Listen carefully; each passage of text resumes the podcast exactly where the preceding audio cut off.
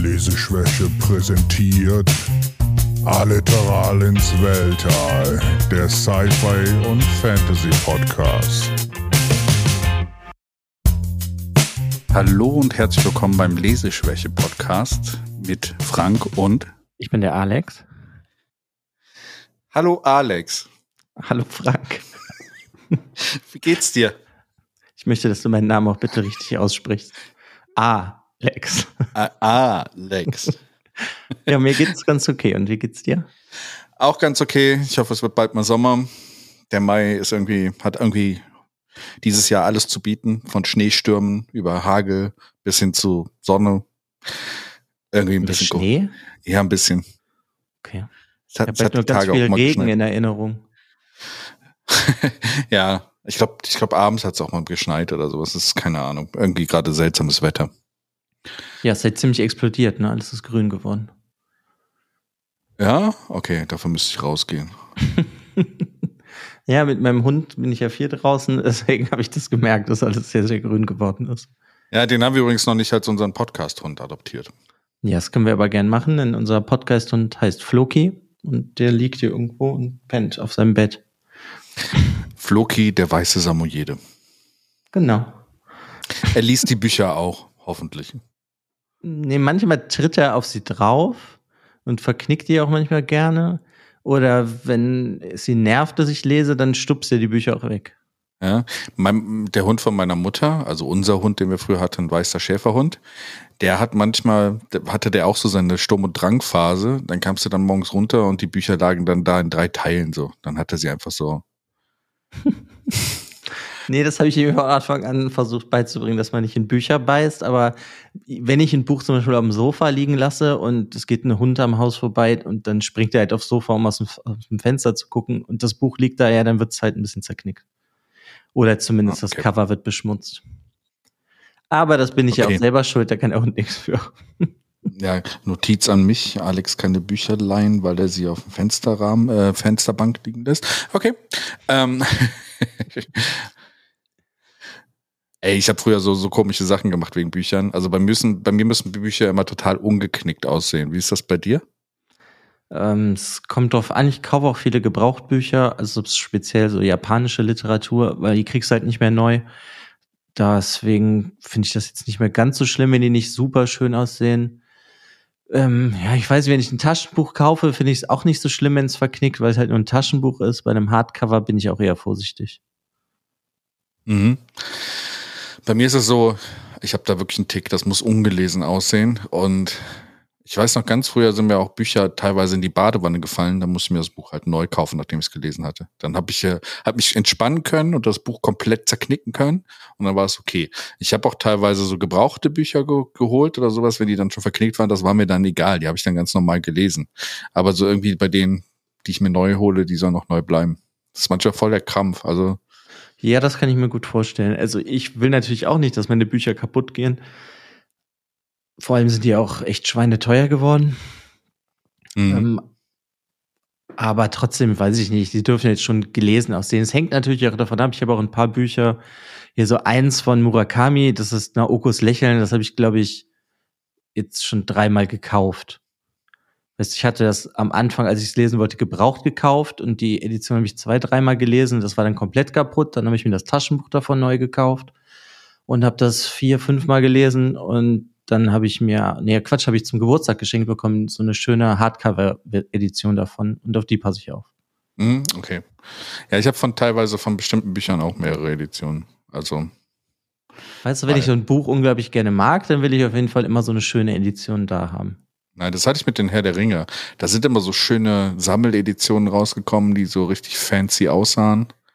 Hm. Ja, da hätte ich fast eigentlich jedes Mal zugreifen können. Irgendwann musste ich mich dann stoppen. Ich habe jetzt zum Beispiel von Herr der Ringe, habe ich, die hat die Trilogie, ist so die englische Version, sind so schwarze Taschenbücher in Ja, so einem die. Pappschuber. Mhm. Die sind total schön und irgendwann habe ich mir halt gedacht, ich lese das nochmal. Also halt auch schon sechs, sieben, acht Jahre her, habe das erste rausgeholt, angefangen zu lesen, habe dann dabei aber hinten so den Rücken ein bisschen zerknickt und dann habe ich aufgehört zu lesen, weil ich halt das eigentlich schöner fand, dass es in dem Pappschuber so schön aussah, ja. Ja, das wäre dann auch so ein Punkt, wo ich wahrscheinlich mir das Buch nur elektronisch holen würde und das einfach da stehen lassen würde, damit es halt einfach pristine ist. Weißt du? Ja, oder man muss halt alles zweimal kaufen. Einmal, damit man es, sag ich mal, gebrauchen kann und einmal für die Sammlung. Ja, jetzt dadurch, dass wir jetzt den Podcast machen oder sowas, lese ich ja jetzt auch wieder mehr und das ist teilweise echt komisch. Also auch bei dem Buch, was ich dir nachher vorstellen werde. Ich hatte das, ich habe das als wirkliches Hardcover-Buch habe das halt angefangen zu lesen, mich irgendwann so darüber abgenervt, dass ich im Bett irgendwie nicht die, die Beleuchtung so hinbekomme, dass ich das Buch auch sehe, dass ich mir dann nochmal für ein Kindle geholt habe, weil da ja diese Hintergrundbeleuchtung ist und das irgendwie einfacher ist zum Lesen. Da bist du nicht davon abhängig, wo die Lampe ist. Hm. Ja gut, ich hatte nie, nie einen Kindle, der Hintergrundbeleuchtung hatte. Ja. Deswegen äh, war ich schon immer auf eine Lampe angewiesen. Das ist immer sehr hilfreich. Das war auch schon was, was mich früher immer genervt hat. Deswegen habe ich teilweise mit, mit der Taschenlampe im Mund gelesen. Das ist ja sehr bequem. Oder ich habe mir so, so, so Lampenkonstruktionen um meinen Kopf gebaut, damit die Lampe da drauf scheint. Weil wenn du im Bett liegst, hast du meistens ja Licht von oben und dann hast du irgendwie den Schatten vom Buch und dann siehst du halt nichts mehr. Und ich bin halt auch nicht mehr so ganz der Jüngste. Dann wird es halt im Alter auch nicht einfacher, das Ganze. Hm. Ja, das musst du dir halt irgendwann mal, es gibt ja so Lesekissen, wo du die Bücher auch so reintun kannst. Aha. Ja, das kannst du dir irgendwann mal holen. Cool. Muss ich mir mal angucken. Gute Idee. Ich habe es noch nie benutzt. Vielleicht ist es ja toll. Ich hab, weiß es nicht. Ich habe nur das schon gesehen, dass es das gibt. Ich hatte mal so ein Buchaufhalteding, das konntest du oben dran stecken und da war auch so eine Lampe drin, aber das war eigentlich total unpraktisch. Das Buch hat dann zwei Tonnen gewogen. Ja, das Buch, was ich dir heute vorstelle, wiegt auch zwei Tonnen. Hey, dann haben wir heute mal die Gegenmove gemacht. äh, was hast ja. du denn sonst so? Also, ja, sorry. Nee, rede, rede. Ich glaube, ich wollte äh, dasselbe sagen wie du. ich wollte dich fragen, was hast du denn sonst so? Wir sind jetzt zwei Wochen vergangen. Hast du sonst außer den Büchern, die wir heute vorstellen, noch irgendwas gelesen, was mit ja, Büchern zu tun hat? Ja, letztes Mal habe ich doch von diesem Buch erzählt, das, ähm, also aus das japanische Buch, was dann teilweise im japanischen Dialekt geschrieben ist. Mhm. Und davon, das habe ich mir gekauft und gelesen. Das heißt, Sekunde, jeder geht für sich allein von Shisaku Wakatake. Falls ich hoffe, ich habe es richtig ausgesprochen. War das derjenige, der, der, der das auch übersetzt dann für die deutschen Sachen? Also der, der dieser Übersetzer, der da in diesem Dialekt übersetzt hat? Nee, der Übersetzer, Sekunde, da habe ich jetzt gerade den Namen verloren. Okay. Das ist halt im Katz Verlag erschienen, das ist so ein Ehepaar, die das übersetzen. Ist immer mhm. einer von beiden. Ich bin aber gerade blind und sehe den Namen des Mannes nicht. Aber der hat das dieses Mal auf jeden Fall auch nicht alleine übersetzt, weil ich hatte ja erzählt, dass er auch den, den deutschen Dialekt gewählt hat und da hat er sich halt jemanden gesucht, der ihm halt die Texte in diesen Dialekt übersetzt und das ist der vogtländische Dialekt. Oh, hey. Und das war richtig seltsam zu lesen. Da habe ich mir, bin ich mir teilweise vorgekommen. Also du hast halt normal den deutschen Text und teilweise ist das dann halt so, also die redet sozusagen im Kopf mit sich selber, die Person in dem Buch, weil das halt ihr Kindheitsdialekt sozusagen sein soll, den sie halt 50 Jahre nicht mehr benutzt hat. Aber so im Alter kommt das halt sozusagen wieder. Und teilweise dieses Vogtland, ich habe nichts verstanden und musste manche Sätze, glaube ich, zehnmal lesen. Ein paar Sätze habe ich gar nicht verstanden. Also das fand ich, war eine Herausforderung. Okay, kann ich mir vorstellen. Ja, bei manchen deutschen Dialekten oder sowas, wenn man, gerade wenn man sie liest und nicht hört, finde ich, das ist dann schwer zu übertragen. Macht so ein Buch lesen dann wahrscheinlich auch etwas schwieriger. Ja, also es geht, es war jetzt nicht so, dass das so viel in diesem Dialekt geschrieben war, aber halt immer mal wieder. Aber das hat halt irgendwie, weiß ich nicht, es hat sehr interessant gemacht, einfach das Buch zu lesen, weil es mal was ganz anderes war. Mhm. Cool. Werden wir bestimmt auch noch mal in einer der zukünftigen Folgen vielleicht drüber besprechen, oder? Ja, vielleicht. Muss man Vielleicht. Ja, beim. Was hast du denn gelesen? Was habe ich gelesen? Also ich habe erst mal das Buch gelesen, was ich heute vorstelle. Das habe ich in zwei Tagen durchgelesen. Ich sagen, hey, entweder ist das Buch nur zehn Seiten lang oder ich war diesmal schnell. Ja. Das ist ein Bilderbuch? Äh, genau, es war ein Bilderbuch. Ähm, nee, sonst habe ich halt äh, Pattern Recognition weitergelesen, weil ich das jetzt beim letzten Mal nochmal angefangen hatte. Weil ich halt auch die Bücher danach jetzt mal lesen wollte. Ne? Also das von, von William Gibson, das Ganze. Mhm weil ich ja gemerkt habe, das ist eine Serie und ich halt auch die anderen Sachen der Serie lesen will und dann gedacht habe, okay, dann kannst du auch das erste nochmal lesen. Äh, Und sonst äh, habe ich mir mal so ein bisschen durchgeguckt, was so über die Jahre an Büchern in meinem Schrank liegen geblieben sind, die ich eigentlich noch lesen müsste. Und wollte da jetzt mal wieder ein bisschen den Backlog abarbeiten. Hm. Sortierst du die denn, in welcher Reihenfolge du die lesen willst, oder? Nee, ich gucke dann, wo habe ich sie hingestellt und dann greife ich mir irgendeins raus, was gut aussieht von hinten. Okay, ich habe nämlich extra in meinen Bücherregalen, habe ich halt so ein Regal, da stehen alle, die ich noch nicht gelesen habe. Und ja, ich mir die, versuche mir die eigentlich auch immer so zu sortieren von, ja, das willst du als, will ich als nächstes lesen, aber das ist dann trotzdem immer ein Kampf, wenn ich davor stehe. Und dann gucke ich mir zehn verschiedene Bücher an und überlege mir, ja, das solltest du mal lesen, das steht schon seit vier Jahren im Schrank. Ja, ich habe gefühlt, äh, von, von einem meiner Lieblings-Fantasy-Autoren habe ich mir irgendwie mittlerweile bin ich irgendwann nicht mehr dazu gekommen, das weiterzulesen, habe mir aber die Bücher weitergeholt und ich glaube, ich bin so 25 Bücher hinterher. Salvatore? Ja, genau, ja, Salvatore. Und äh, hm, da müsste ich auch mal voran machen. Weiß gar nicht warum. manchmal ist es so seltsam, dass man aufhört, irgendwas zu lesen, weil eigentlich findet man es gut, aber irgendwie ist irgendwas dazwischen gekommen anscheinend. Ja, es ist also es ist so beides, finde ich. Es gibt ja dann auch einfach so rein oder jetzt wie bei so einem Manga, den ich lese, da habe ich dann auch irgendwann einfach gerade keine Lust gehabt und dann haben sich drei, vier Mangas dann irgendwie angesammelt und dann geht es immer so weiter. Wenn man dann nicht das abarbeitet, weißt du, dann hast du dann halt irgendwann den Salat und ganz viele Bücher da stehen. Ja. Ich meine, ich habe die Bücher sogar auch als Hörbücher, also so ist es nicht. Ja, dann kannst du ja auch einfach hören. Aber da braucht genau. man auch viel Zeit für. Das stimmt. Und da du ja eigentlich auch jemand ne, bist, der mehr Hörbücher hört, wenn man zur Arbeit fährt, ist das jetzt mit dem Homeoffice natürlich nicht so einfach. Funktioniert nicht ganz gut, das stimmt. Und äh, bei mir ist das so, im, wenn ich im Bett irgendwie sowas höre, dann ist das Kryptonit und nach zehn Minuten bin ich eingepennt. Das ja, ist dann so. Da muss das ist bei jedem anders. Ich höre, ich schlafe dann nicht, weil ich die Geschichte gut finde und es weiterhören will. Das gibt, ich finde die Geschichte auch gut, aber es ist bei mir so, dass, dass mein Körper dann so beruhigt wird und sowas und dann werde ich irgendwann wach und bin drei Bücher weiter und äh, habe vergessen, den Schlaftimer einzustellen. Und denke mir so, okay, jetzt weißt du gar nicht mehr, wo du warst. und wunderst sich, dass du komische Träume von irgendwelchen Fantasy-Wesen hattest. Sehr weird, wenn man andere Podcasts hört und äh, von diesen Leuten aus diesem Podcast träumt. Oh, seltsam. Du träumst davon. Ja. Ich kann dazu ganz gut einschlafen, muss ich sagen, zu Podcasts. Ja. Ich hoffe, man kann zu unserem Podcast auch gut einschlafen. Hier ist kurz der ASMR-Teil. Schlaft alle gut ein. Schlaft jetzt wieder aufwachen und aufwachen. Ja. Da musst du aber ins Mikrofon brüllen, damit sie aufwachen.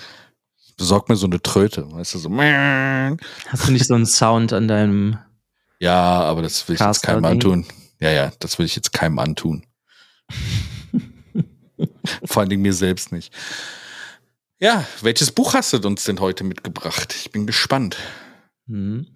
Ja, ich habe heute mitgebracht Musashi von Eiji Yoshikawa. Kennst du das? Nein. Hm, okay. Musashi? Äh, Musashi sagt äh, dir was, oder? Ja, ja, ja. Der Samurai? Ja, ja. Der ja. Ronin eher? Der, der Ronin, ja, sagt mir auf jeden Fall was, äh, aber das Buch kenne ich halt nicht. Und du suchst dir immer echt einfache Bücher aus mit den, mit den Titeln und. Wie Musashi geht doch. Das ist doch einfach. Und ja, Eiji Yoshikawa, der heißt halt so, da kann man nicht so viel dran ändern. das ist auf jeden Fall ein Buch, das äh, wurde von 1935 bis 1939 geschrieben und ist damals so in der Zeitung oder so veröffentlicht worden. Mhm. Ist halt so ein Fortsetzungsroman gewesen. Und die Edition, die ich habe, die ist in Deutschland 1984 rausgekommen. Später ist dann nochmal eine Taschenbuchausgabe rausgekommen, die war dann gekürzt. Ich habe beide gelesen und ich habe halt jetzt nur noch die ungeschnittene Variante. Mhm. Und dadurch, dass das Buch halt auch über diese vier Jahre halt als Fortsetzungsroman erschienen ist, hat es auch so knackige 1175 Seiten im Deutschen. Okay. Ja, und im Endeffekt geht's halt einfach um Musashi. Das ist ja ein echter Samurai gewesen und das Buch nimmt halt ja belegte Sachen, die mit dem passiert sind und ja, denkt sich halt, hat der Autor sich halt noch seine eigenen Sachen sozusagen dazu gedacht. Und quasi dieses, äh, gab ja früher mal diese Serie Kung Fu, aber dann so auf diesen Ronin dann.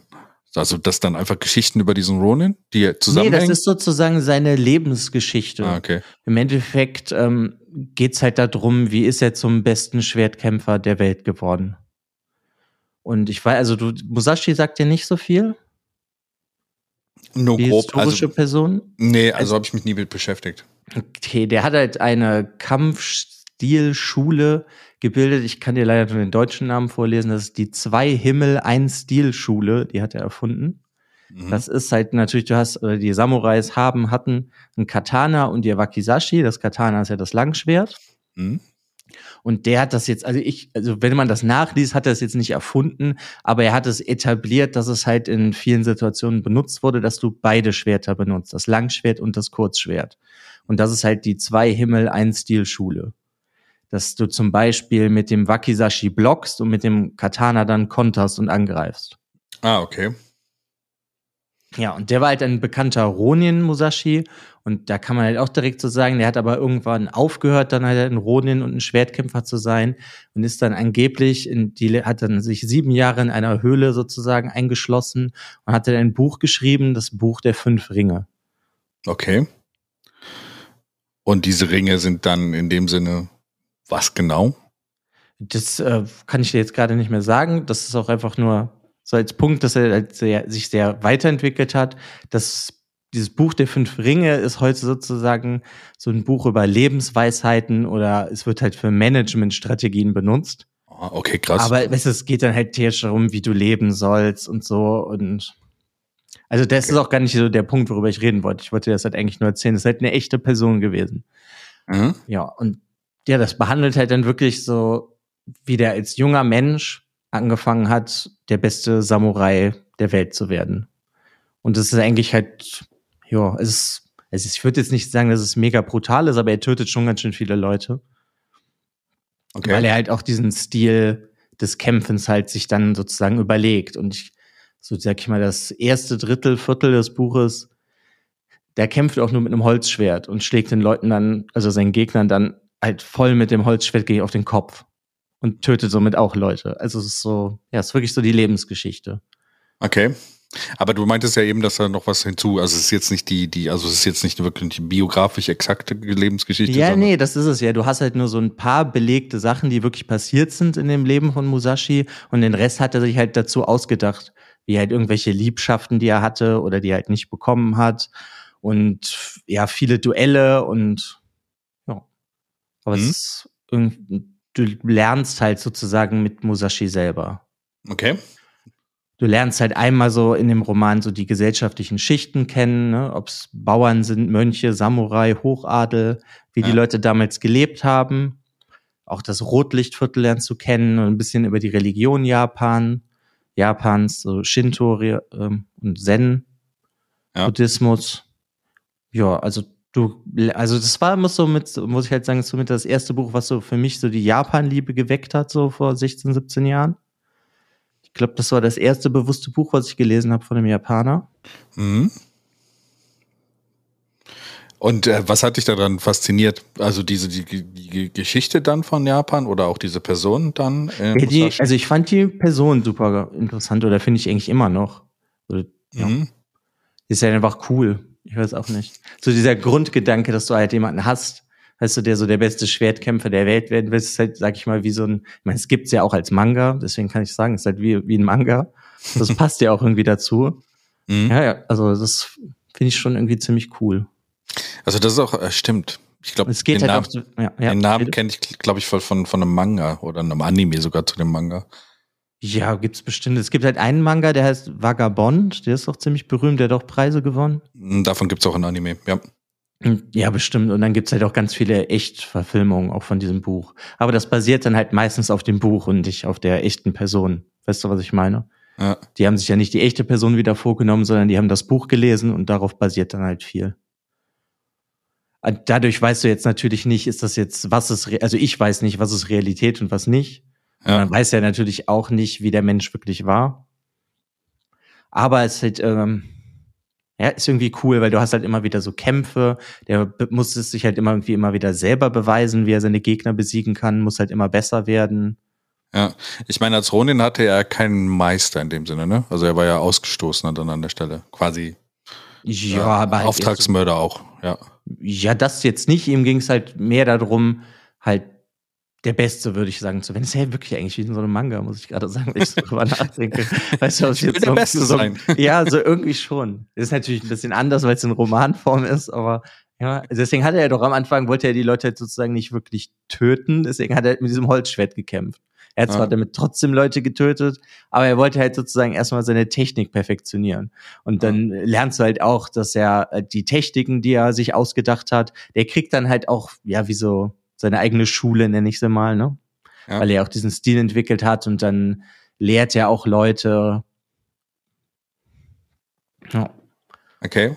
Ähm, ja, genau. Ähm, ich habe ich hab gerade mal ein bisschen danach auch äh, Wikipediert. Kann man das so nennen? Äh, ja, Niten Ichiru, die zwei Himmel, ein Stilschule, okay. Mhm. Gut, dass du es versucht hast auszusprechen. Ich habe es halt direkt nicht aufgesch aufgeschrieben, weil ich das die ganze eh nicht aussprechen. Ichiru. Hm.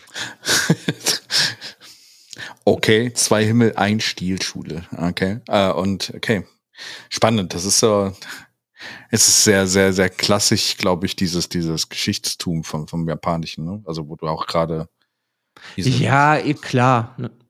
Ich meine, der hatte natürlich dann auch seinen Erzfeind, gegen den er am Ende des Buches kämpft. Mhm. Also es ist so eine sehr klassische Geschichte. Aber mir hat die unglaublich gut gefallen, weil du halt dich total verlieren kannst dann so da drin. Mhm. Und er ist halt jetzt auch, obwohl er halt Leute tötet, ist er jetzt, ist jetzt nicht so, als würdest du halt den brutalen Mann so verherrlichen, sondern es geht halt wirklich eher darum, dass er seine Technik perfektioniert für sich selber. Der ist halt ja eigentlich besessen davon. Okay, also er ist halt, es ist so, ich meine, das ist ja so in Japan, also was ich beobachtet habe in Japan, ist es ja immer so, dass äh, meistens sich eine Sache genommen wird und darin will man eine Perfektion erreichen. Ne? Also er ist dann quasi so der, perfekte äh, Schwertkämpfer geworden. Also ja. er wollte zur Perfektion gestrebt. Ja, das war so sein Ziel. Okay, zu diesem Buch der fünf Ringe, das fand ich auch ganz interessant. Eben, es, es gibt ja so einige Bücher, so die äh, heutzutage so ein bisschen referenziert werden, hier von mhm. Sun Tzu. Die äh, Kunst des Krieges, ja, auf jeden Fall. Ja, genau, genau. Das habe ich auch ja mal auch, gelesen. Ja, es wird ja auch viel benutzt, auch im, gerade im Bereich des, des, des Weltlichen, also hier auch in der Wirtschaft etc. Wie sollte man mit, mit, äh, mit anderen Parteien umgehen und sowas. Und, äh, und dazu lernst du auch gleichzeitig noch in dem Buch, wenn du Krieg gegen sie führst, dass du lieber auf einem Hügel stehen solltest und so. Genau, the High Ground. Ja. I have the high ground, genau. Und so wie ich das gerade sehe, ist dieses, dieses Buch der fünf Ringe ist ja auch so über Kampfkunststrategie und äh, kann schon verstehen. Also Grundver äh, die fünf Bücher, also die fünf Ringe sind Erde, Wasser, Feuer, Wind und Leere. Ne? Hm. Dann so Wesen, Bedeutung der Kampfkunst, Kriegwesen, wie Blick, körperliche Haltung, geistige Einstellung, das Gefecht selber, das wird dann wahrscheinlich eine Verhandlung oder sonst irgendwas sein. Eigenarten anderer ja, gut, Es hängt ja dann auch immer davon ab, wie du das sozusagen auslegst. Ja, ja, ja, genau. Das kannst du ja dann auch interpretieren, wie du möchtest. Ich habe das sogar, ich habe das auch, glaube ich, vor 12, 13 Jahren mal gelesen. Ich muss jetzt aber gestehen, da ist jetzt nicht so viel hängen geblieben. Da ist eher der Roman hier hängen geblieben, der hat mir sehr gut gefallen. Hast du, hast du nicht alle, alle Wirtschaftsbosse äh, oder Wirtschaftsimperien übernommen mit deinem Wissen? Nee, anscheinend habe ich was ganz anderes gemacht. Bin freiberuflich geworden und. Oh, das ist mir alles anstrengend. ja, ja, ja das, ich finde es spannend. Also auf jeden Fall sehr spannend. Und äh, wie lange ist so der Zeitraum, den man da sein Leben, also ist es von wirklich dann so von frühen Jahren bis zum seinem Ende oder? Ich weiß, es ist eher so die wirkliche Geschichte ist so von, nenne ich mal, von 17, 18 bis zu seinem Tod, würde ich so sagen. Aha. Weil es eigentlich ja wirklich nur sein Tod. Ja, eigentlich geht's eher wirklich bis zu diesem Endkampf gegen seinen Erzfeind. Ah, okay nicht spoilen, ob er gewinnt oder verliert. Das wollen die Leser bestimmt noch selber. ja, aber eigentlich, weißt du, da geht's halt einfach nicht drum.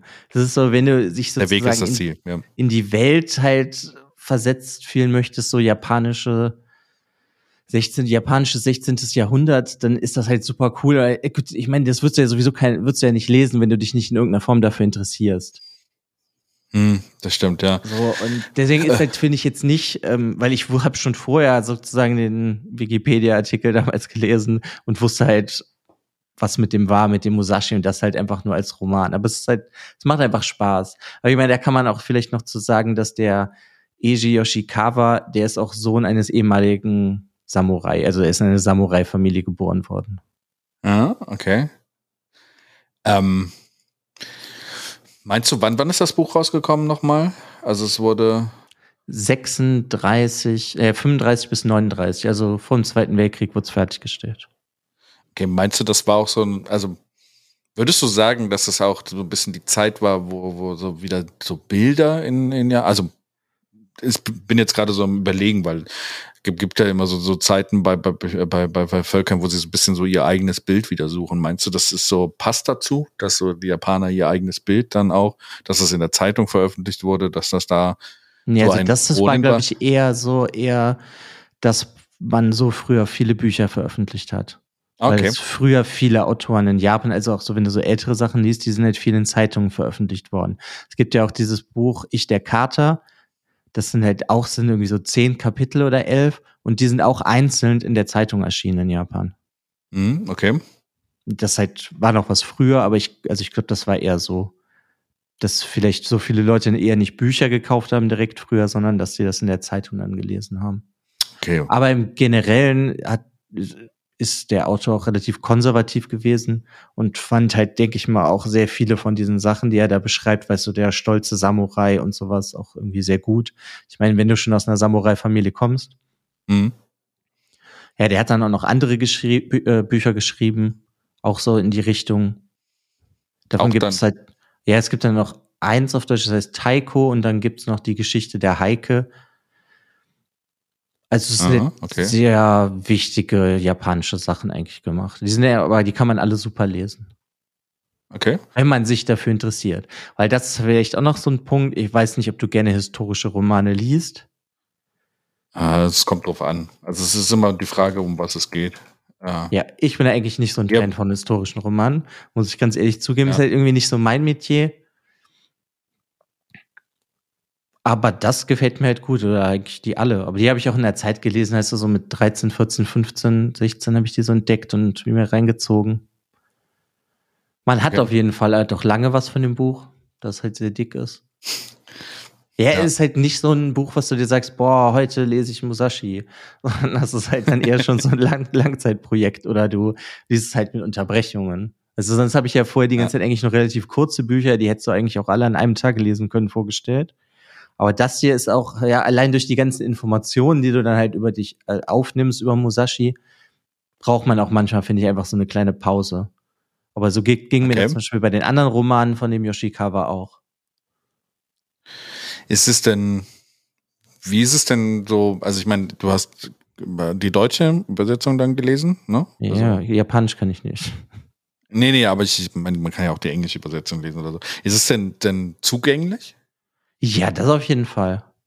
Also es ist nicht schwer Ah, okay. geschrieben. Das, das ist halt nur, also ich finde es erschreckt erstmal generell, weil es halt so dick ist und es halt nur über Musashi geht und im Endeffekt den Weg des Schwertes, den er geht. Aber äh, dadurch, dass er halt, der hat ja dann auch viele so, ja, was, warte, muss ich muss das anders ausdrücken.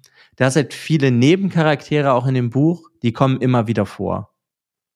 Mhm, Und okay. dadurch wirkt es einfach halt nicht langweilig, weil du halt auch nicht nur Musashi erlebst, sondern halt auch von seiner Geliebten oder die Frau, die er liebt oder eine Frau, die ihn liebt, aber das alles nicht so funktioniert und dann von seinen Freunden, seinen Feinden.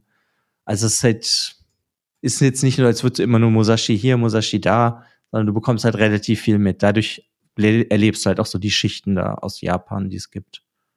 Und die Welt dann auch. Ne? Ja, Also, das ist total. Das fand ich halt damals, als ich das das erste Mal gelesen habe, total faszinierend, wie das sozusagen da ablief. Weil das finde ich halt teilweise heute immer noch faszinierend. Ja. Ja, ich, ich fragte nur zu der Zugänglichkeit. Ich meine, es gibt auch so Sachen, also das beste Beispiel, was, jetzt kommen wir wieder zu, zu, zu Tolkien zurück. Wenn du dir das Silmarillion an, äh, anguckst oder sowas, ist das ja auch eigentlich eine zeitgeschichtliche Darstellung in einem Buch. Aber, oder, ähm, wie heißt es, das, das andere, das mit den griechischen, äh, äh, die Sagenwelt dort, der Sohn von etc., da, dann ist es halt manchmal nicht so ganz zugänglich, auch von der Schreibweise. Aber wenn das zugänglich ist oder sowas, dann, dann ist das. Ja, also, also finde ich wirklich das total. Ja. Ich meine, das ist auch eine Zeit, ich, deswegen, vielleicht liegt es auch daran, dass es in den 80er Jahren dann erst ins Deutsche übersetzt worden ist. Vielleicht wäre es halt vorher auch ein bisschen anders gewesen. Aber. Ja, aber das ist auf jeden Fall ist gut übersetzt, macht Spaß. Ja, was ich vielleicht dann noch sagen könnte dazu ist, dass Musashi halt dann auch von vielen Leuten und bei den Taten, die er macht, wird er halt irgendwann als Held betrachtet. Deswegen hast du dann das Gefühl auch, erst ist so die gute Seite, weil viele Leute halt ihn an ihm den Helden sehen. Weil er mhm. natürlich auch Leute besiegt, die halt nicht nett zu anderen Menschen sind. Mhm. Und so. Also ist auf jeden Fall, das Buch ist so eine Reise. Es hat, macht irgendwie Spaß. Das ist cool. Also stelle ich mir spannend vor. Also müsste, müsste ich, wie gesagt, auch dann, äh, als du mich gefragt hast, jetzt, ob ich, ob ich zeitgeschichtliche Romane, ne, also äh, über wahre Begebenheiten, ob ich das lese oder nicht. Teilweise schreckt es mich dann doch eher ab. Aber das ist schon was, was, was äh, so klingt, als könnte man sich, also es ist ja quasi, mehr hat man ja heute in Fantasy-Büchern auch nicht. Du folgst einer Person, die sich halt entwickelt und ich glaube, Musashi ist dann halt auch. Ja, klar, du hast halt in so einem Buch natürlich halt dann nur nicht und dann erschien Shenlong der Drache und du, genau. das hast du dann halt nicht.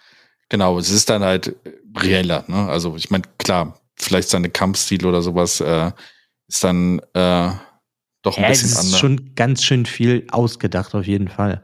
Weil sonst würdest du ja auch nicht auf so viele Seiten kommen. Ist ja immer noch Unterhaltungsliteratur. Ist ja, ja jetzt nicht eine historische Abhandlung über den. Ja. Aber es basiert dann halt so vage auf den historischen Ereignissen, die in irgendeiner Form überliefert sind. Ja. Ja, das ist auf jeden Fall das Buch. Ich kann es nur empfehlen. Aber ich kann halt direkt sagen, wenn man das anfängt zu lesen, braucht man halt auch Zeit. Und das, wenn man nicht so viel Zeit hat, wird es halt lange dauern. Aber ich kann ja. auf jeden Fall empfehlen, die Hardcover-Ausgabe zu suchen und nicht das Taschenbuch, weil das Taschenbuch ist halt geschnitten. Ah, okay. In Bezug auf dann, weil es zu krass ist? Nee, weil es einfach eine Taschenbuchausgabe, die halt gekürzt ist, rausgekommen ist noch. Okay, Weil das schade. Taschenbuch, glaube ich, auch einfach sonst auseinandergefallen wäre. Finde ich ein bisschen schade, wenn sowas gemacht wird, weil das ist dann so. Ja, geht mir auch so. Ich habe als Jugendlicher halt die Taschenbuchausgabe gelesen und habe dann erst vor zehn Jahren ungefähr die Hardcover-Edition entdeckt und halt gemerkt, dass die viel länger ist und die dann halt nochmal gelesen. Mhm. Crazy. Das ist auf jeden Fall mein Einstieg in die japanische Literatur gewesen. Spannend.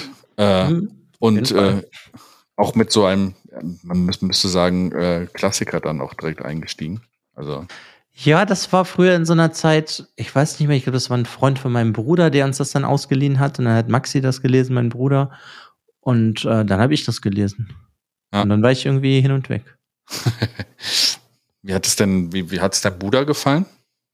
Ich, oh Gott, das ist jetzt schon so lange her. Ich glaube aber eigentlich auch ganz gut, sonst hätte er es mir sehr wahrscheinlich nicht gegeben, dass ich es auch lesen soll. Mhm. Cool. So, so vererbtes Buch finde ich immer spannend. ja, aber das war es auch schon mit meinem Buch. Cool, danke dir. Wieder sehr, sehr, sehr spannend. Äh, wieder was über die japanische Geschichte zu erfahren und auch Charaktere aus japanischen Geschichten. Äh, ja, da, gut, das ist, kann man nämlich auch noch gerade zu dem Autor sagen. Die Sachen von dem basieren immer auf reellen Personen. Dass du halt auch Charaktere aus der Geschichte Japans dadurch kennenlernst, weißt du? Ob das dann alte Kriegsherren waren, irgendwelche Shogune oder dem einen die Heike-Familie, die komplette sozusagen, die wichtig war. Mhm. Also man lernt unterbewusst. okay, cool. Also guter Einblick dann auf jeden Fall. ja, was hast du mir denn mitgebracht heute?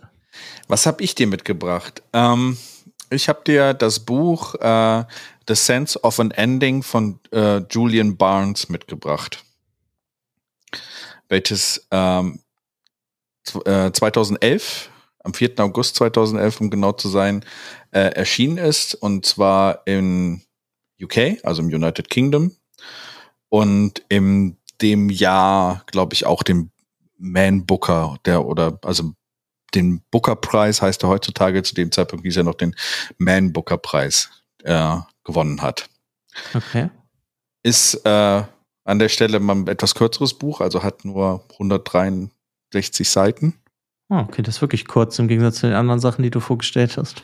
Ja, ist auch, also das ist die Hardcover-Version, die ich mir irgendwann, ich hatte mir das Buch, glaube ich, einfach mal aus einer Laune herausgeholt und äh, weil ich den Titel irgendwie ganz interessant fand und weil es halt auch einen Preis gewonnen hatte, keine Ahnung, weil gab gab so eine äh, Zeit und ähm, ist halt auch bei, bei Random House äh, rausgekommen äh, und äh, Julian Barnes ist ähm, ein, auch ein britischer Schriftsteller dann an der Stelle. Okay. Äh, ja. Warum habe ich das noch? Da? und worum es da geht. Spannend, dass du fragst. Ja, hätte ich mich vorbereitet. Nein. Ähm, das Interessante ist, das Buch handelt eigentlich, äh, es ist die Geschichte von einem äh, ähm, Mann, äh, Tony Webster, wie er, wie er heißt in dieser Geschichte, der so über auf sein Leben zurückblickt. Das Buch hat auch nur zwei Kapitel mhm. und äh, befasst sich im ersten Kapitel eigentlich mit seiner Jugend oder also seiner die Zeit seiner Jugend, die ihn am meisten geprägt hat. Und in Teil zwei geht es dann mehr so um, äh, wie sagt man, der ist, glaube ich, dann schon in den 60ern und blickt dann zurück. Also ist das Buch so eine Retrospektive von der, vom Protagonisten. Mhm. Ja, so ein bisschen Retrospektive und es sind so ein paar Sachen, ähm, die, so wie ich gelesen habe, ich meine, das ist mein erstes Buch von Julian Barnes, was ich gelesen habe, ähm, die er aber auch in den anderen Büchern halt gerne mal verarbeitet hat, ist so, wie wird Geschichte wahrgenommen, wie, wie erinnerst du dich an dein Leben? Ist es manchmal so, dass du vielleicht auch Sachen anders erinnerst, als sie dann wirklich passiert sind? Ähm, und ähm, das ist sowas, was er, glaube ich, halt häufiger auch äh, ähm, gemacht hat in anderen Büchern. Okay. Ähm, er hat auch ein paar, also er hat ein paar, ähm, andere Bücher gemacht, also seit den 80er Jahren äh, ähm, hat er veröffentlicht. Ähm, und äh, es gibt so eins, so Before She Met Me, ist, glaube ich, eins, was relativ bekannt ist von ihm. Das heißt auf Deutsch, als sie mich noch nicht kannte oder vor meiner Zeit. Roman einer Eifersucht. Es geht auch immer um Liebe so ein bisschen in den Büchern und um Erinnerung. Okay, aber ist das, wie, wie ist das geschrieben? Ist das traurig? Ist das lustig? Ähm, es ist so sehr zugänglich geschrieben, würde ich sagen. Also es ist weder traurig noch äh, äh, lustig. Es ist so einfach, also es hat mich am Anfang gerade der erste, das erste Kapitel ist so seine Jugend. Er hat so seine drei besten, äh, seine zwei besten Freunde. Ähm, wo dann noch ein Dritter hinzukommt in einem etwas späteren Zeitpunkt, welcher dann so der Schlaue ist. Äh, und das hat mich teilweise so ein bisschen an diese Coming-of-Age-Geschichten halt so ein bisschen erzählt, die du, die du manchmal auch in Filmen hast oder halt, äh, wo sich so diese Jugendbande hat, die dann so langsam aufweckt während der Schulzeit und äh, die erste Liebe kennenlernt und dann sich auch nach der Schulzeit so ein bisschen dann ähm, ähm, verliert, aus den Augen verliert. Okay. Aber wertet er das denn oder erzählt er einfach nur die Geschichte sozusagen, wie das äh, passiert ist? Das Interessante ist, ähm, er betrachtet das Ganze, also er schreibt auch diese Geschichte äh, von seiner Jugend halt aus der Perspektive des 60-Jährigen und ähm, schreibt es halt so, ähm, wie er sich daran erinnert. Und nachher kommt so in der zweiten Kapitel ein Ereignis, was ihn darüber nachdenken lässt, dass er manche von diesen Sachen halt auch falsch, sich falsch erinnert. Oder ja, halt okay, weil die eigene Erinnerung ja genau. auch falsch sein kann. Genau. Aber, dann ist als erste Kapitel, also betrachtet er dann seine Taten der Jugend genau. als 60-Jähriger und sag ich mal, sagt dann auch, ah, ja, da war ich jung und blöd, so nach dem Motto, oder? Genau, genau. Er, er, manchmal kommt es auch sogar vor, dass er dann über Charaktere spr spricht, aber dann im nächsten Satz sagt, aber die sind jetzt nicht Teil dieser Geschichte. Okay, lustig. Aber die wollen wir ja jetzt eigentlich auch gar nicht reden oder sowas. Er fokussiert sich bei dieser Sache sehr um dieses, um diese vier Freunde, die sie da waren. Also äh, ihn und die zwei anderen und auch gerade diese Person, die da hinzugekommen ist, Adrian. Adrian ist eine sehr wichtige äh, Person in dieser Geschichte, weil Adrian so der äh, Denker war von den Ganzen und das alles ein bisschen in Frage gestellt hat. Und wo es sehr stark darum geht, ist auch seine erste Liebe, Victoria. Die nachher dann auch noch, noch eine, nach einem Punkt spielt in seiner Zukunft oder beziehungsweise dann am Ende des Buches. Okay. Mhm. Es ist, ähm, ich fand das Buch sehr, also sagen wir mal so, ich, ich habe, wie kann man das heutzutage so sagen? Ich meine, ich bin jetzt auch Anfang 40 und äh, man hat so irgendwo den Zenit überstiegen, vielleicht, ne? Also äh, man wird so ein bisschen, man, man stellt so sein Leben in Frage. Und es gibt auch bei ihm so in dem Buch die, die Momente, wo er sein Leben halt komplett in Frage stellt. Erstens, weil, wie gesagt, neue Informationen hervorkommen, aber er sich auch gewahr wird über das, was mit anderen Leuten passiert ist, wie wenig er sein Leben selber genutzt hat. Um was Gutes zu tun, oder? Ja, um irgendwas zu tun, was er wirklich ein, ein äh, was, was, was etwas hinterlassen hat. Äh, oder beziehungsweise nicht was hinterlassen hat, aber das hat er geschafft. Er hat im Verlaufe seiner Zeit, äh, das ist lustig, es wird auf zwei Seiten abgehandelt. Ja, dann bin ich äh, ähm, auf dem College habe ich dann den Abschluss gemacht, dann bin ich rumgereist, dann habe ich geheiratet, dann habe ich mich geschieden. Wir hatten aber eine Tochter, die ist mittlerweile 30 oder so. Äh, und äh, ich bin mit meiner Frau, aber mit einer Ex-Frau noch sehr gut befreundet und sowas und treffe mich auch noch mit ihr und sowas. Und das, das wird alles so in kurzer Zeitraum gesagt. Und dann denkt er aber darüber, was hat er eigentlich im Leben, seinem Leben verpasst? Hat er sein Leben wirklich genutzt oder hat er es nicht genutzt? Und ähm, das ist, macht, hat mich persönlich, also ich habe es jetzt die letzten zwei Tage halt komplett durchgelesen. Ähm, mich hat es sehr nachdenklich gemacht. Also gerade auch, ähm, wenn du, wenn du dich an deine, an Zeiten deiner, deine, deines Lebens erinnerst, so deine erste große Liebe, wie du darauf reagiert hast, ob du immer fair warst oder ähm, ähm, was passiert ist, welche Personen dein Leben beeinflusst haben. Hast du das Leben gelebt, wie du, dass du es äh, wirklich denkst, dass du glücklich bist oder hast du irgendwas verpasst in deinem Leben? Und das ist so was, was so in diesem Buch halt sehr stark äh, thematisiert wird durch das, was dort dargestellt wird. Also es ist eine schöne Melancholie. Richtig, genau. Das Interessante ist, ich hoffe, ich spoil jetzt nicht zu viel. Wer jetzt äh, nicht zu viel über das Buch wissen will, ähm, sollte vielleicht weghören. Aber einer seiner Freunde da, gerade dieser schlaue Typ oder sowas, der bringt sich relativ früh in dem Roman um mit 22. Mhm. Und äh, sehr verklärt. Sie, sie, äh, er, er empfindet das, dass das ein philosophisches Ende war, weil er für sich entschieden hat, dass er nicht mehr weiterleben will.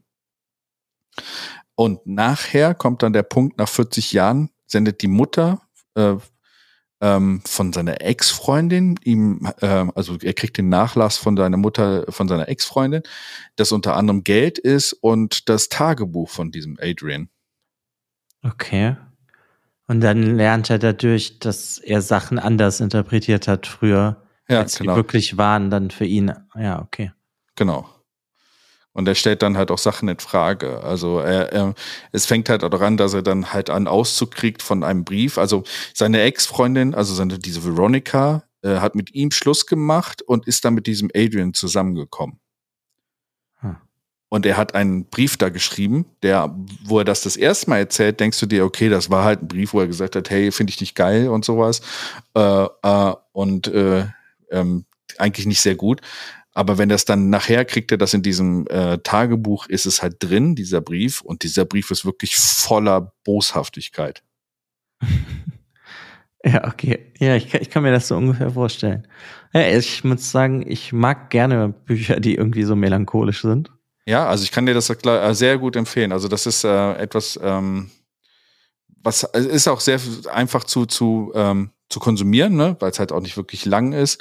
Und äh, es regt dann wirklich, es ist melancholisch, nachdenklich und äh, gibt einem auch eine Perspektive auf das Leben. Hm. Ja, also es ist dann auch wirklich ein Buch, worüber man dann über den Inhalt nachdenken wird. Ja, ja, genau. Äh, und ähm, ich finde auch in dem Buch sind, äh, ich hoffe, das ist gerade nicht zu laut. Gehört zum Leben dazu. Gehört zum Leben dazu, genau. Ähm, es gibt sehr schöne äh, Zitate aus diesem Buch. Das ist das Lustige, wenn man das, ich habe es dann irgendwann weil wie gesagt, mit dem Licht das Problem war halt auch beim, beim Kindle dann weitergelesen. Und da siehst du ja immer da drunten, drunter, die, so und so viele Leute haben diese Textstelle markiert. Okay.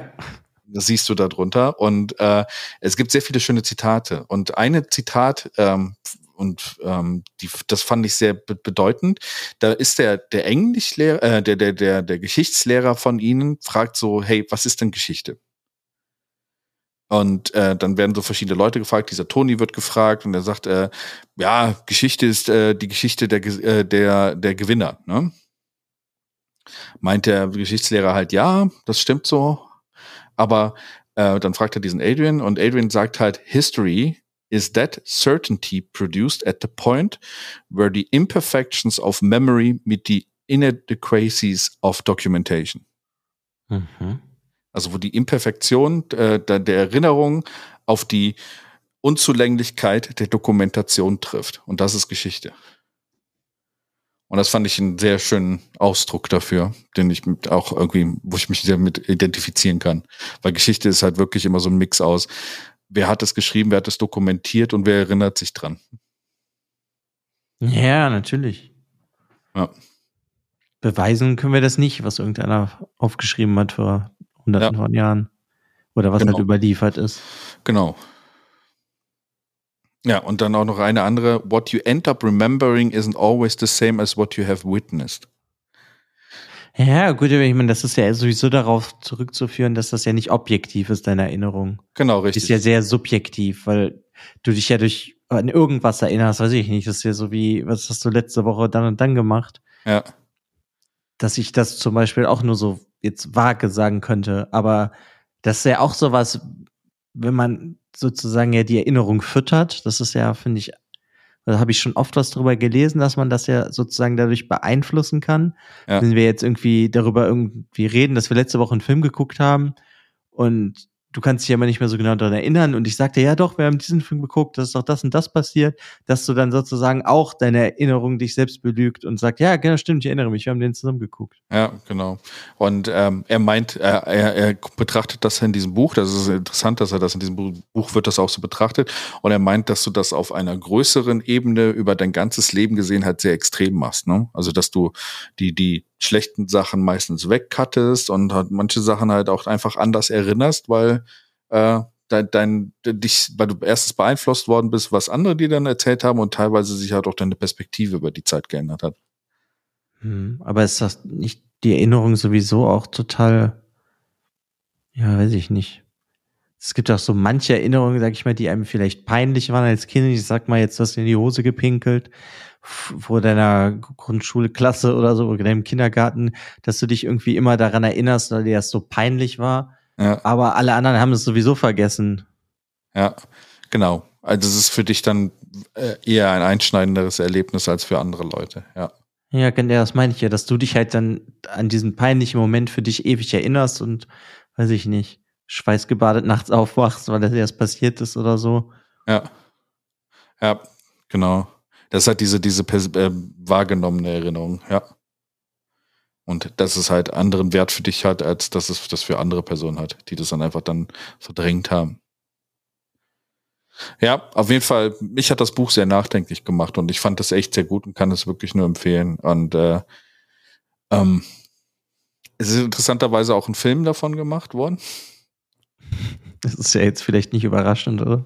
Ja, der 2017 rauskam, aber der, der Film, ähm, der soll die Geschichte so ein bisschen äh, verändert haben. Also die, Ab der Ablauf der Geschichte und Julian Barnes hat, glaube ich, gesagt, hey, macht mit dem Buch, was ihr wollt oder sowas, das ist schon okay. Deswegen ist es halt nicht getreu dem Buch. Und äh, so was ich davon gelesen habe, von der Handlung, äh, ist es so, dass es dann wirklich auch ein anderes, einen anderen Ausdruck bekommt.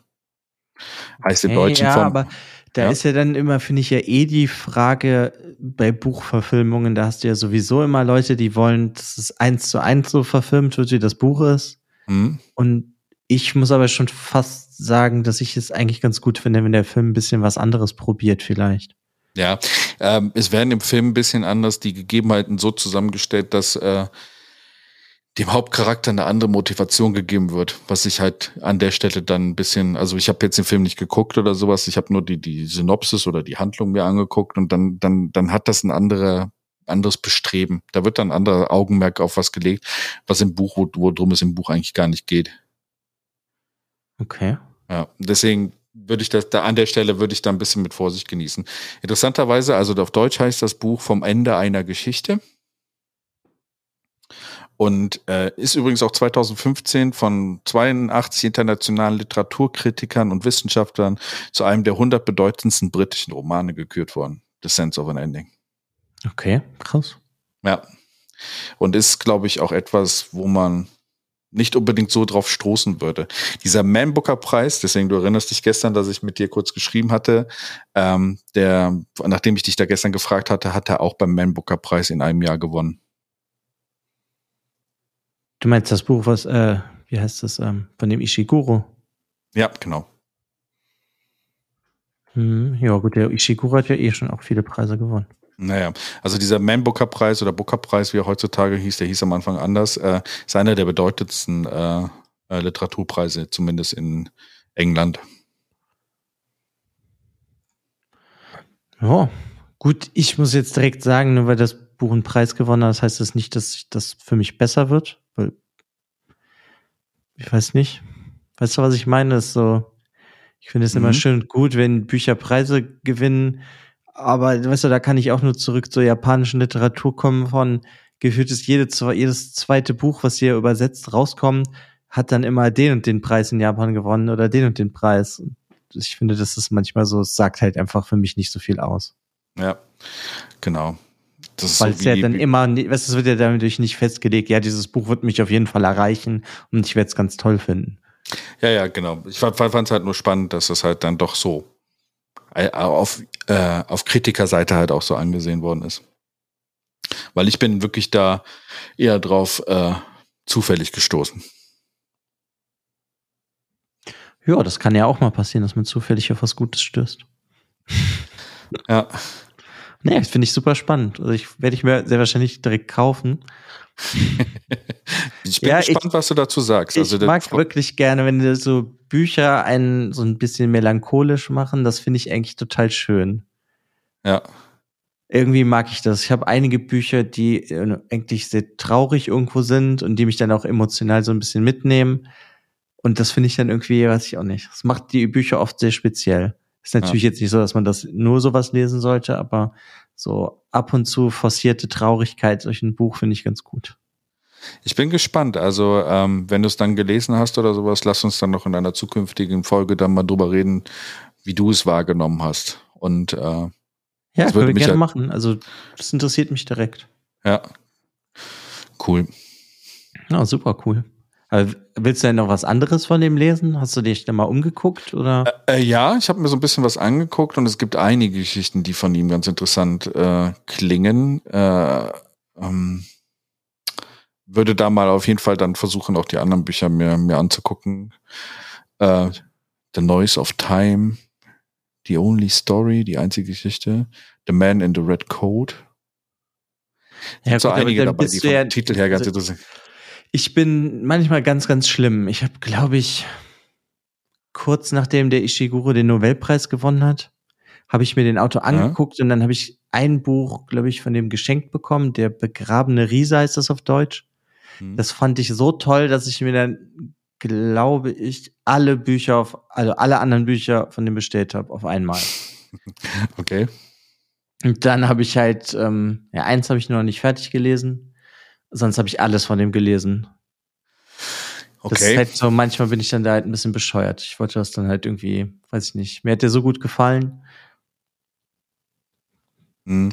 Also ich glaube, ähm, ähm, hier ist eins, das heißt Tour de France. Äh, da, da, da ist der Titel schon so ja. spannend, dass ich, dass ich es vielleicht nicht lesen werde. Und ja, er, hat, halt, er hat auch sehr verschiedene Bücher. er hat halt sehr interessante Bücher. Also wenn du hier die Liste anguckst, er hat auch The, Pendant, äh, The Pedant in the Kitchen, also der fein gehackt und grob gewürfelt, der Pedant in der Küche, ist halt über Essays über das Kochen. Das ist halt interessant, was, was er, äh, er hat auch früher mal Krimi-Romane geschrieben unter seinem äh, Pseudonym Dan Cavana. Äh, ja, wie man das ausspricht. Ja, Kavanagh, Dan Kavanagh. Ähm, äh, Kriminalroman äh, und äh, Äh, und wieso, wieso nicht? Ich bin jetzt nicht der größte Krimi-Fan, aber kann man ja auch mal reinlesen. Ja. Das nicht. Also ich kenne den auf jeden Fall noch nicht. Ich werde mir auf jeden Fall irgendwas von dem jetzt zulegen. Ja, aber kauft dir nicht wieder direkt alle Bücher. Nee, das muss ich ja eh, das, ach ja, das ist, das war halt damals so eine Zeit. Ich glaube, ich, muss ja jetzt keine Werbung machen, ich habe mir die auf jeden Fall bestellt in einem Online-Shop und es haben, glaube ich, alle Bücher von dem auf der Seite 30 Euro gekostet. Es waren alles so Trade Paperbacks oder nee, Perfect Paperbacks oder so. Das war halt so günstig, ja. dass ich dann da irgendwie einfach acht Bücher für 30 Euro kaufen konnte. Sonst hätte ich das auch nicht gemacht. Okay. Aber Okay, ja, okay, dann verständlich. Dann, wenn jetzt jedes 30 Euro gekostet hätte, dann wäre das wahrscheinlich etwas anderes gewesen. Ja, natürlich. Das war auch einfach nur so, ja, ich war begeistert, okay, wenn, ne, weißt du, ich bin dann so, ich habe dann so Listen, auch bei so verschiedenen Online-Shops, und dann habe ich das alles so in eine Liste getan, alle Bücher von dem, und das war dann halt, oh, die sind so günstig, okay, dann kaufe ich sie jetzt einfach gerade alle. und dann hatte ich halt ein paar Monate was zu lesen. Auch gut. Ich meine, im Endeffekt ist das ja immer was Positives, ne? Ja, natürlich. Ist dann nur irgendwann immer schade, weil, gut, dieses Jahr ist ein neues Buch zum Beispiel von dem Ishiguro ja schon rausgekommen, aber man muss ja dann immer warten, bis dann mal was Neues kommt, wenn man einem, also wenn ein Autor, wenn man den gut findet. Ja, das ist immer das Problem, das kenne ich auch, ähm, wenn du dann immer auf das neue Buch des Autors warten willst, aber sonst irgendwie nichts hast. Äh, ja, kommst du dann leider an den Punkt, wo du halt äh, dann so viele andere Autoren gesammelt hast und die dann plötzlich alle gleichzeitig Sachen rausbringen und du denkst so, okay, wo soll ich jetzt die Zeit dazu hernehmen? Ja, genau, aber andererseits habe ich dann zum Beispiel so ein, zwei japanische Autoren, von denen habe ich ganz viele Bücher, die sind aber beide schon tot. Das heißt, da kommt nichts mehr und ich, bei dem einen habe ich irgendwie nur noch so ein, zwei Bücher, die ich nicht kenne und die schiebe ich halt einfach immer weiter nach hinten, weil ich nicht haben will, dass ich halt nichts mehr Neues von dem lesen kann. Okay, krass. Ja, das, das manchmal ist es schwer. Besonders wenn man vielleicht ein bisschen bescheuert ist, so wie ich. da würde ich dir nicht zustimmen, das hast du jetzt gesagt. Ja, ja, ist ja auch, ist ja auch meine eigene Meinung, dass es, wenn man dann darüber nachdenkt, weißt du, das ist ja dann wie in dem Buch, wenn du über manche Sachen, wie, weißt du, da, auch wenn ich da jetzt heute darüber nachdenke, dass ich ein Buch von dem Ishiguro gelesen habe und gesagt habe, boah, jetzt will ich alles von dem lesen und kauf mir dann halt einfach alles, Heutzutage denke ich mir, das ist vollkommener Schwachsinn. ja. Aber dann, naja, weißt du, das ist dann eine Entscheidung, die man getroffen hat, mit der muss ich leben. Ja, ich habe das teilweise auch gemacht und habe dann irgendwann dabei erleben müssen, dass manche Autoren halt auch Scheißbücher schreiben können. Und äh, das ist dann leider immer so ein bisschen ernüchternd dann der Punkt, wenn du das realisierst. Ja, das hatte ich zum Beispiel bei dem Ushi Ishiguro auch. Das war jetzt nicht, dass ich ähm, die Bücher scheiße fand, aber ich fand der begrabene Riese das war auch so mit so ein bisschen Fantasy-Ansätzen und es war einfach so wunderschön. Mir hat das so gut gefallen. Und dann war ich halt so, oh, ich will wissen, was der noch geschrieben hat. Und dann sag ich mal, es gab so ein, zwei Bücher, die haben mir halt nicht besonders gut gefallen. Aber im Großen und Ganzen hat der sehr viel geschrieben, was ich echt schön finde. Also okay. deswegen ging's da, aber ja.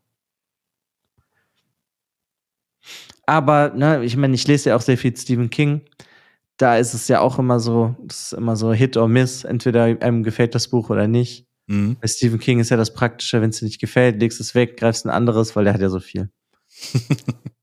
ja, das ist so, das ist glaube ich auch so die, wenn man John Sinclair oder sowas liest, also, da hast du halt immer die Möglichkeit. Oder wie heißt die, ähm, gibt auch so einen deutschen äh, Kuhns, zum, ne, das ist kein Deutscher, aber Dean Kuhns ist auch so einer, gibt auch so deutsche Autoren, die halt so viele Bücher rausgehauen haben, dass du dann denkst, okay, dann nehme ich halt das nächste. Ja, Sebastian Fitzek hat, meine ich, auch ganz viele von diesen Büchern, die sehr ähnlich sind, geschrieben. Ja, also ich meinte jetzt nicht Fitzek, äh, sondern äh, es war so was in Richtung John Sinclair, äh, auch ein deutscher, ach, wie heißt das denn nochmal hier? Captain Cornelius oder sowas? Captain Cornelius? Ich meine irgendwie sowas. Also, äh, oh nee, das Captain Cornelius war von Moorcock. Es gab, gab, gab, gab auch eine deutsche Serie, ich komme gerade durcheinander, aber es gibt auch so eine deutsche Serie, wo es halt äh, 70, 80 Bücher von gibt, von der gleichen Person. Okay, ja. Gut, das ist, wäre mir dann auch zu viel. 80 Bücher von derselben Person. Mhm. Aber ja, weiß ich auch nicht. Ich bin auf jeden Fall sehr oft so, wenn mir ein Buch gefallen hat von einem Autor, dass ich irgendwie immer mehr von dem lesen will. Ja, ist bei mir auf jeden Fall auch so. Deswegen, äh, ich kann das schon nachvollziehen. Ich würde mir dann halt nur nicht direkt alle Bücher bestellen, sondern erstmal vielleicht ein, zwei, drei Pro Proben noch in die andere Richtung machen, um, um nicht äh, zufällig zu sehen, dass vielleicht das ein Zufall war, dass das eine Buch gut war und die anderen nicht. Tja, man kann nur aus Fehlern lernen. Das stimmt.